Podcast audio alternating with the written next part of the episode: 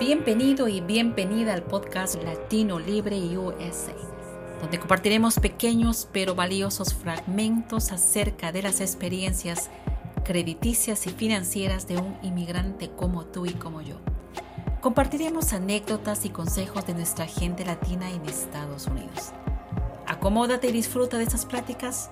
Te recuerdo que Latino Libre USA es un podcast producido por Hispanic Solutions Group.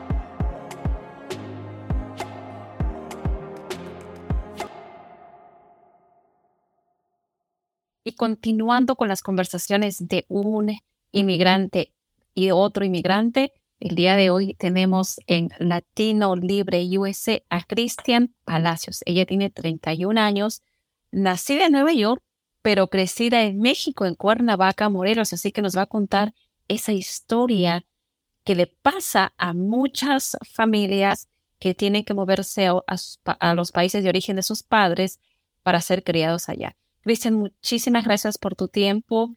Eh, de verdad, entendemos que eres una mujer muy ocupada, pero el día de hoy te está dando el tiempo para compartir tu historia. ¿Quién es Cristian Palacios? Y cuéntanos de la historia que fuiste criada en México. Estoy fascinada. Hola Jessica, ¿cómo estás? El gusto es mío. Muchas gracias por la invitación, por darme un espacio en tu, en tu programa. Este, pues sí, fíjate que eh, yo nací en la ciudad de Nueva York, pues soy hija de, una mamá que llegó a Nueva York llena de sueños, llena de metas y pues este, en, esa, en esa parte de su historia pues nací yo, ¿verdad? Un 8 de abril de 1991. Y de ahí eh, pues viví en Nueva York dos años, ocho meses y mi mamá tomó la decisión de, de regresar a su país de origen, a México, a Cuernavaca. Yo soy hija pues de mamá soltera, obviamente y viví ahí, pues, ¿qué te puedo decir? Por 23 años. ¡Wow! Toda tu vida. Sí, claro, o sea, yo soy más de allá que de acá. De aquí solamente soy de papel, pero este, realmente soy de allá. Allá pues estudié interprimaria, secundaria, prepa en la universidad. Soy licenciada en Derecho. Tengo una maestría en Derecho Corporativo. Y también nació mi hija allá. Tengo una hija que hoy tiene ocho años y ella nació allá. Entonces, cuando ella nace, eh, tú sabes que uno como papá pues busca mejores oportunidades para sus hijos y porque aparte, eh, pues en México una carrera universitaria ya no es garantía de una buena vida, a la diferencia de aquí, ¿no? Claro. Que aquí, este, pues le decimos a nuestros hijos que tienen que ir a la universidad para una mejor vida, pues allá no allá eh, una carrera universitaria ya no te ofrece un buen sueldo. Hay gente que no tiene carrera universitaria y gana 100 veces más que alguien con título. Entonces, debido a, ese a esa problemática en México, tomo la decisión de hacer ciudadana americana a mi hija, me pongo a investigar cómo hacerlo para, pues, en algún momento que yo viera la situación muy difícil, venirme a Estados Unidos. Claro.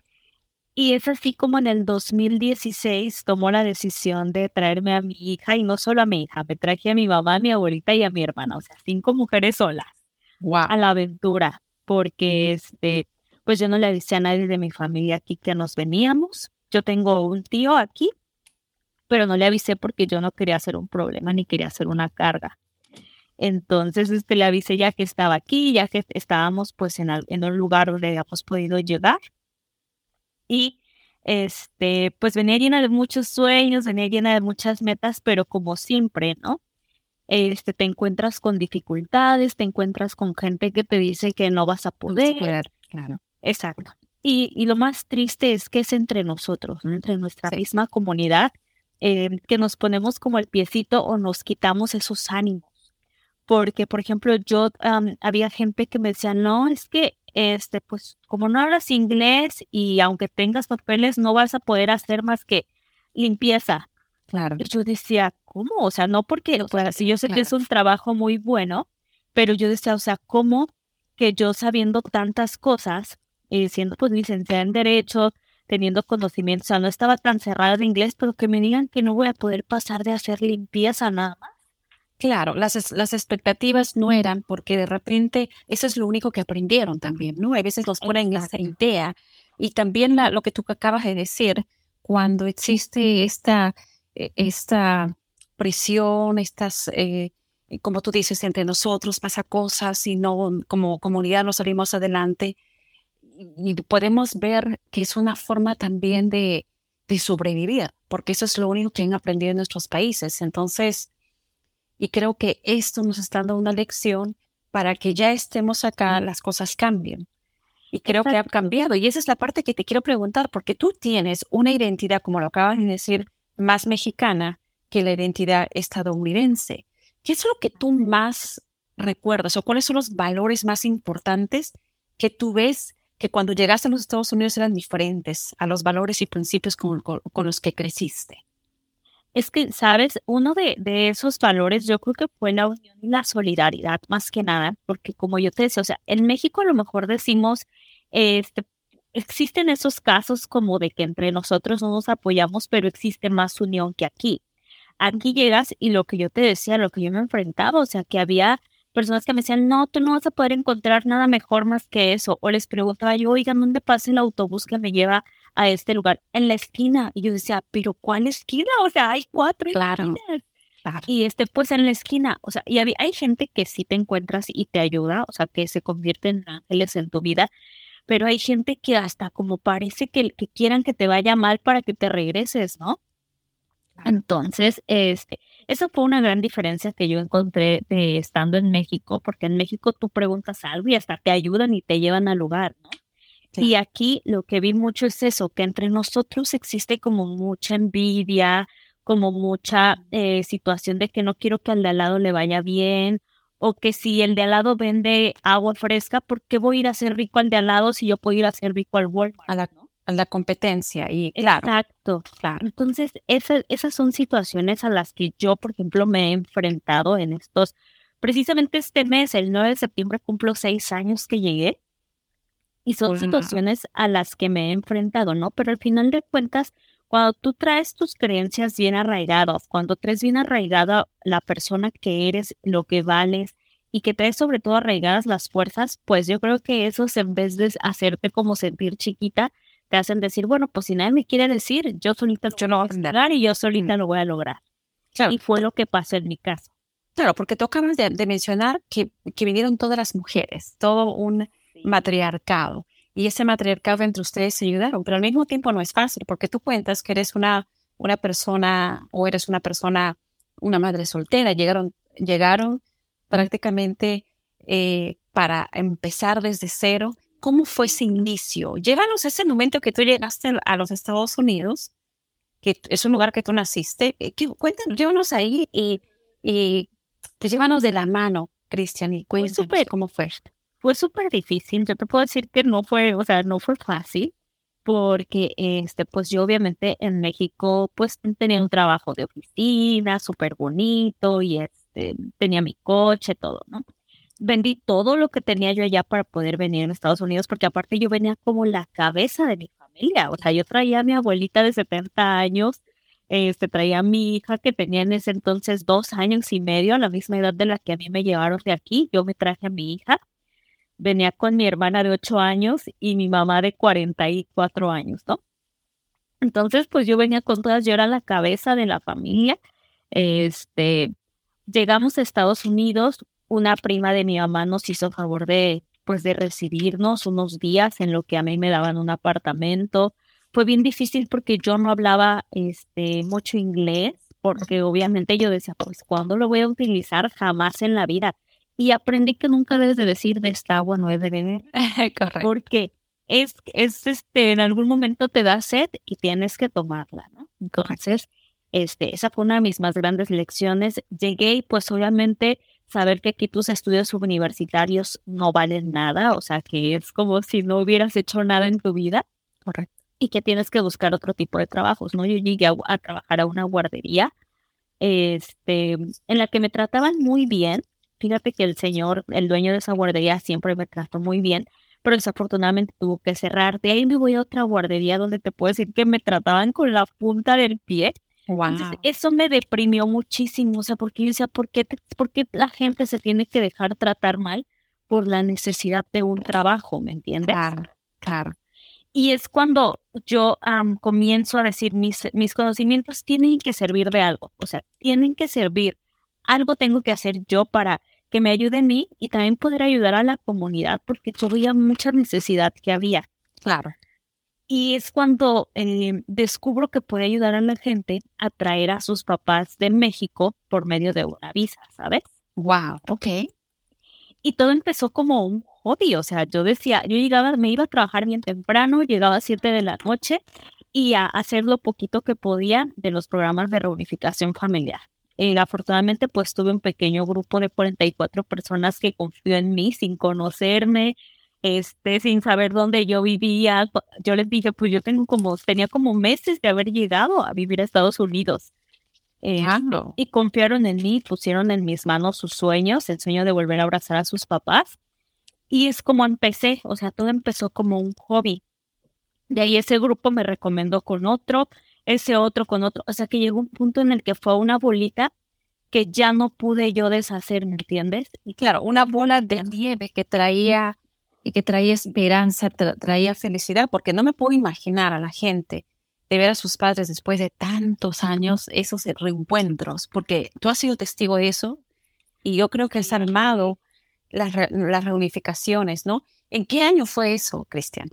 Eso fue en el 2017, te hablo que fue cuando empecé.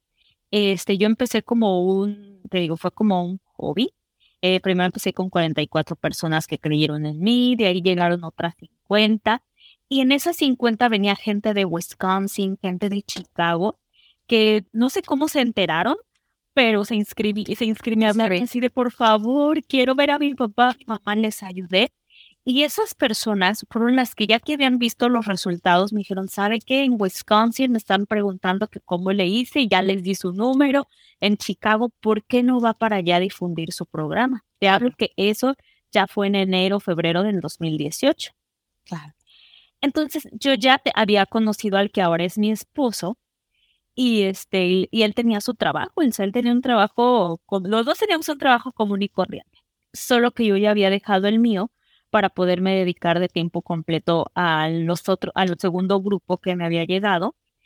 Y en eso le digo, ¿sabes qué? Me están invitando a Wisconsin y a Chicago a dar reuniones informativas, pero pues yo no hablo tanto inglés y sola no voy. La primera reunión informativa en Wisconsin llegaron como 700 personas. Wow. Y mi esposo me, había podido, me había podido acompañar, pidió permiso en su trabajo y me acompañó. De ahí mucha gente se quedó afuera sin poder entrar a la reunión, porque el lugar era muy chiquito. Y agendamos, eh, me contactaron unas chicas de la radio de Milwaukee y me dijeron, vente de aquí ocho días y te conseguimos un lugar más grande. Y yo le dije a mi esposo, oye, que vengamos de aquí ocho días. Y me dice, pero sabes que a mí ya no me van a dar permiso. Y yo, no, pues entonces no vengo. La verdad es que mi esposo me dijo, voy a dejar mi trabajo y te voy a ayudar a cumplir tus sueños. Wow. Esa, ese es como, yo siempre he dicho, ese es el acto, para mí es el acto de amor más bonito que mi esposo me ha dado. Porque así, así me tomó de la mano y me dijo, voy a dejar mi trabajo y me voy a dedicar a ayudarte a seguir tus sueños, a que tú cumplas lo que tú quieres. Si esto va a resultar, me voy a arriesgar contigo. Y si no resulta, pues ya a nuestra vida normal y ya. Claro, claro, porque ahí viene la parte de, de las cosas, porque al principio, cuando uno empieza un negocio, no son las cosas fáciles. Hay mucha incertidumbre, uno no sabe cómo la gente va a responder, pero lo hiciste porque, como tú dices, los mejores, los mejores trabajos, empleos, negocios empiezan así como empezaron con lo tuyo, como un hobby, porque lo disfrutabas, no había el estrés, entendías que podías no solamente disfrutar, sino traer eh, pues todo el, el, ese espíritu de integración que había con todas las familias, ¿no? Y después, ¿qué pasó? Y ahí se armó todo el negocio. Se armó todo. Este, fuimos a Chicago. O sea, yo a Chicago te, te cuento. Esa es como, siempre es una historia que jamás en la vida voy a olvidar. Eh, mi mamá tiene un amigo desde la prepa que vivía en Cuernavaca y él se vino a Chicago hace muchos años y se hizo dueño de un salón de eventos, pero claro que es un salón chiquito como de 300 personas. Entonces yo dije, pues Chicago es muy grande, hay muchas organizaciones y pues que una escuinclita en ese entonces yo tenía como veintitantos años. Dije que una escuinclita vaya y les diga de un programa, pues nadie me va a hacer caso. Si llegan 50, bendito Dios y habré triunfado, ¿no? Entonces yo llevaba solo 100 aplicaciones porque yo dije, no va a llegar nadie, o sea, pero yo iba con la ilusión de que si llegaban 10, esos 10 íbamos a ayudar. Si llegaban 50, esos 50, pero yo no esperaba más de 100. Te hablo que la reunión era 5 de la tarde. A las 3 de la tarde me habla el amigo de mi mamá, el dueño del salón, y me dice, Celina, tienes que venir para acá. Y yo, ¿por qué? Hay muchísima gente, o sea, yo dije muchísima gente, 100, 150 personas, ¿no? Le digo, ah, ok, a ver, ya voy para allá. Tomé un Uber y me dice el del Uber, ay, señorita, qué raro que no podamos pasar. Este, la avenida está de tráfico impresionante. ¿Qué estará pasando? Le digo, pues no se dice, mire, si usted camina, se va a hacer como 10 minutitos caminando hasta el lugar. Si quiere, aquí la dejo si trae prisa. Y yo, no, pues que sí. Ay, no te cuento, Jessica. Había más de 5 mil personas. Wow, ok, María, cinco mil personas. O sea, yo llegué y este, y, le di, y mi esposo le pregunta a un señor, oiga, ¿por qué hay tanto tráfico? Y dice, oh, pues es que todos venimos al lago Bankers. Y dice mi esposo, ¿en serio? Y dice, sí, estamos esperando a que empiece una reunión. Y me dicen, oh, pues mi esposa es la que va a requerir hacer la reunión. Porque aparte no nos dejaban entrar, o sea, tenían la, la puerta colapsada de gente. Claro. Este, y te decían, no, vete a formar hasta allá atrás, la vuelta hasta quién sabe qué cuadra. Y les dice mi esposo, no, déjenos pasar, por favor. Y decían la señora, no, es que vayas a formar, yo estoy aquí desde las 8 de la mañana. Y le dice mi esposo, es que si no nos deja pasar, no vas a poder hacer la reunión porque mi esposo es la que Entramos y fue este, yo siempre he dicho que Chicago fue mi bendición. Chicago fue mi bendición porque cinco mil personas creyeron en mí, cinco mil personas. No sabes, esa fue una experiencia que yo me sentía artista. O sea, te juro, yo me sentía la lo que mereces. Sí, o sea, yo no lo podía creer. De ahí, pues ya todo te hablo que me hablaron gente de Missouri, gente de Florida, de California, de Washington, que es, pues ya nuestro programa está casi en 20 estados. Wow, felicitaciones, Cristian. Gracias. Y, lo más hermoso es que lo hizo una mujer.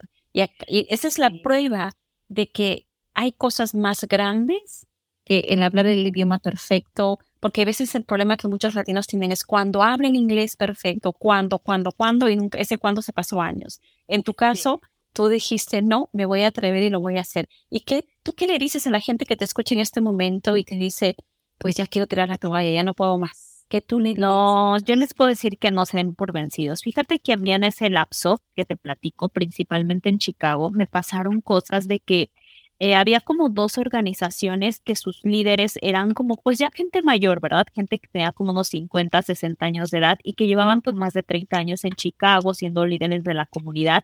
Y cuando yo llegué, o sea, no sabes, me hacían la vida de cuadritos, por supuesto. mal. Y yo decía, es que ya voy a dejar de hacerlo, o sea, voy a dejar de hacerlo y que ellos se queden con, con lo, o sea, que atiendan a los millones de inmigrantes a ver si les da la capacidad. Hasta que un día dije, bueno, ¿por qué lo voy a dejar de hacer? O sea, ¿por qué yo que lo dejen de hacer ellos si tanto les molesta? Que esa parte, yo siempre he dicho, los negocios son para compartir, no para competir. Correcto. hay para todos. Hay para todos. Somos millones de personas y para todos existe. Entonces, no, no puedes abastecer a, un sola, a una sola comunidad tú solito. Siempre tiene que existir más y tiene que existir la sana competencia no va a ser fácil, los negocios no son fáciles porque si fueran fácil, pues todos lo harían, ¿no? Claro. Pero este es de mucha disciplina, es de mucha paciencia, de mucha perseverancia, pero sobre todo de todos los días recordarte quién eres y creer en ti. Eso es lo principal. y también de dónde. Quién eres. Exactamente, sí. Porque a veces, hay, y hay veces nos olvidamos, y eso creo que pasa mucho a muchos eh, dueños de negocio que creo que alcanzan su, su apogeo económico y se olvida de dónde vienen y empiezan a comportarse diferente, tratar mal. Entonces, a veces hay que recordarle, ¿no? Y te lo digo, porque en Hispanic Solutions Group lo que hacemos es reparar el crédito. Y cuando vemos reportes de crédito de gente que ha sido súper exitosa y de un día a otro perdió todo, entonces uno pregunta desde el punto de vista humano, ¿verdad? ¿En qué momento no, no, no hubo prevención? Porque a veces perdieron perdieron el mapa de su vida, ¿no? Entonces, cuando uno habla con ellos, creo que ya sin, sin ningún tipo de judgment ni, de, eh, de hacerlos sentir mal, pero es la parte donde dicen, bueno, pero ahora nos toca aprender la lección, ¿no? Por eso es que nos gusta compartir esas historias para que la gente que nos escucha diga, sabes que hay cosas bien importantes, como tú lo acabas de decir, persistencia, disciplina, hay cosas que no son sencillas. Y una de las cosas que tú y yo estamos de acuerdo es la prosperidad de los latinos, porque tú estás en ese camino de no solamente lograr tu prosperidad, sino hacer que nuestra comunidad también sea próspera. ¿Qué otros planes tú tienes, Cristian? Porque yo he escuchado que tienes más cosas que hacer, más cosas que enseñar a la gente y enseñar a que la gente empiece a crear su riqueza en este país. Cuéntame ese, plan. Y fíjate que, bueno, con Nueva Visión Latinoamérica hemos conocido a tanta gente, hemos conocido los sueños de muchas personas que yo siempre, a mí siempre me encanta decirle, si usted quiere vender dulces, véndalos, dice, no le tenga miedo. Mucha, y, y, créeme que muchas de estas cosas que me pasaron me llevaron a hacer una cosa y la otra y la otra. Yo creé una, una oficina de impuestos que se llama Nueva Visión Multiservicios porque este, a mí me pasó que me hicieron algo con mis impuestos el primer año que llegué y yo tenía tuve problemas con el IRS y yo lloraba y decía, no puede ser mi primer año mi primer año y luego, luego, o sea, el IRS, el que dice que el IRS no te cacha, o sea, yo soy la prueba viviente de que ya te cachan, ¿no? O sea, y a mí fue el primer año, o sea, no me dejaron ni respirar. Entonces dije, nunca más me va a volver a pasar.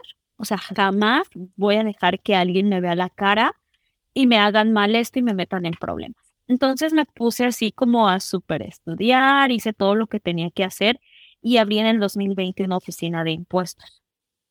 En esa oficina, la verdad es que nuestros precios, yo siempre les digo, son de risa, porque no lo hacemos más por el negocio, lo hacemos por ayudar a la gente, porque se eduquen, porque entiendan que el tema de impuestos es súper importante, no solamente para que estén pues bien con el país que nos da tanto, ¿verdad? Y seguir las reglas, sino porque en cualquier asunto migratorio es, lo, es su carta de presentación. Un crédito para una casa es su carta de presentación en lo, para lo que quiera, para hasta para que sus hijos pidan un crédito para la universidad, es su carta de presentación. Entonces tratamos de educarlos, este, que hagan las cosas correctamente. La gente que tiene ganas de abrir un negocio, yo siempre les digo, vengan a la oficina, pregunten, señorita, ¿cómo abro mi, compañía? Y aparte, ¿qué implica abrir mi compañía? Así es, qué responsabilidad. Exacto, porque no se les abrir la compañía y recibir las ganancias, no, o sea, si tú cobras cinco mil en trabajo, no es, la gente piensa, es que si cobran cinco mil, cinco mil quedan de ganancias, no es cierto, de esos cinco mil te van a quedar mil de ganancias al principio, ¿por qué? Porque pagas impuestos, tienes que pagar un contador, tienes que pagar muchísimas cosas, seguros, muchísimas cosas, ¿verdad? Pero pues desde mil en mil, pues ya vas creando un imperio. Así es. Así es. Y, tú también has inspirado a muchas mujeres a que hagan eso. Sí, porque sabes, uno de los problemas más grandes que tiene la gente es que si pongo un negocio me va a tocar pagar impuestos. Yo siempre les digo, pagar impuestos no es ni pecado ni delito, al contrario. Si tú vas y pides un crédito para una casa, si pagas impuestos, el banco dice, wow, esta persona pues gana mucho dinero. En cambio, si ven que recibes reembolsos este, muy grandes, dicen, no, pues este señor va al día, ¿cómo nos va a pagar? Correcto. Entonces, siempre les digo, quítense el miedo de pagar impuestos. Correcto. Siempre, principalmente las mujeres me gusta impulsarlas mucho, ¿sabes?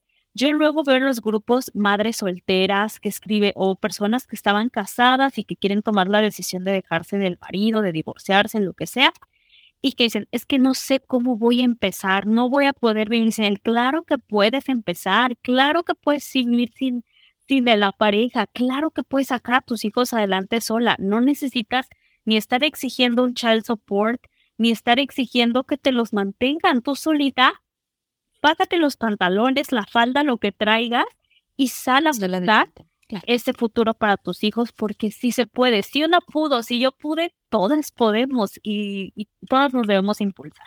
Por supuesto. ¿Qué otros sueños tiene Cristian? Ah, pues estamos por abrir un restaurante. La verdad es que este, ese fue mi sueño desde el día que yo dije, yo voy a ir a Estados Unidos. Dije, quiero poner un día un restaurante. Gracias a Dios, hoy es casi una realidad. Estamos en los últimos detalles. Muchas gracias. Estamos en los últimos detalles. Y con esto, la verdad es que este, este primer restaurante es como es el regalo que le quiero dar a mi hija del ejemplo del sí se puede, ¿sabes? El ejemplo de sí se puede, sí lo podemos lograr, no porque seamos mujeres tenemos limitantes y vamos, y, y todos los sueños que tú tengas, claro que los puedes hacer siempre y cuando te, te disciplines, te los arraigues a tu piel, te los tatúes casi casi y nunca darte por vencida. ¿Qué edad tiene tu hija ahora, Cristian? Mi hija tiene ocho años. Te digo que cuando me la traje tenía dos añitos este, y medio. Mi hija hoy tiene ocho años, pero siempre le enseño eso, ¿sabes? Siempre le enseño nunca dependas de nadie. Si quieres una estrella, tú solita te la consigues. Yo no te la voy a dar. Yo te voy a dar las herramientas para que tú la consigas, pero no le esperes de nadie. Si tú quieres una estrella, tú solita te la bajas. No le esperes de un esposo, no le esperes de tu mamá, de tu papá, no le esperes de nadie, porque tus sueños solamente los vas a lograr si tú te esfuerzas por ellos. Pues mira, hay tanto que, tengamos, que tenemos que hablar contigo. De verdad, ha sido eh, una conversación de un, bueno, en este caso tú eres una ciudadana americana, ¿verdad?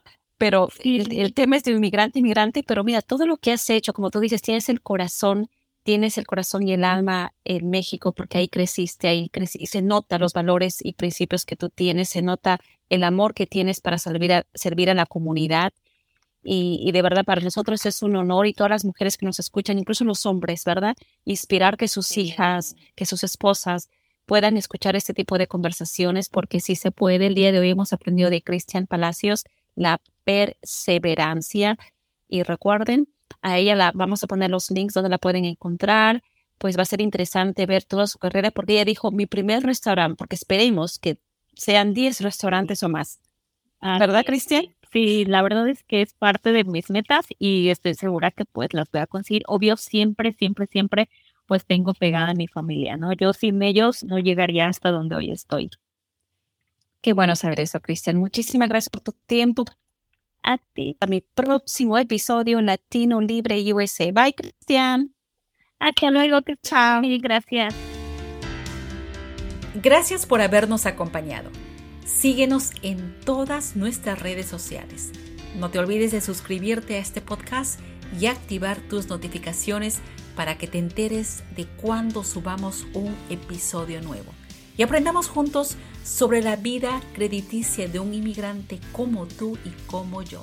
Hasta la próxima.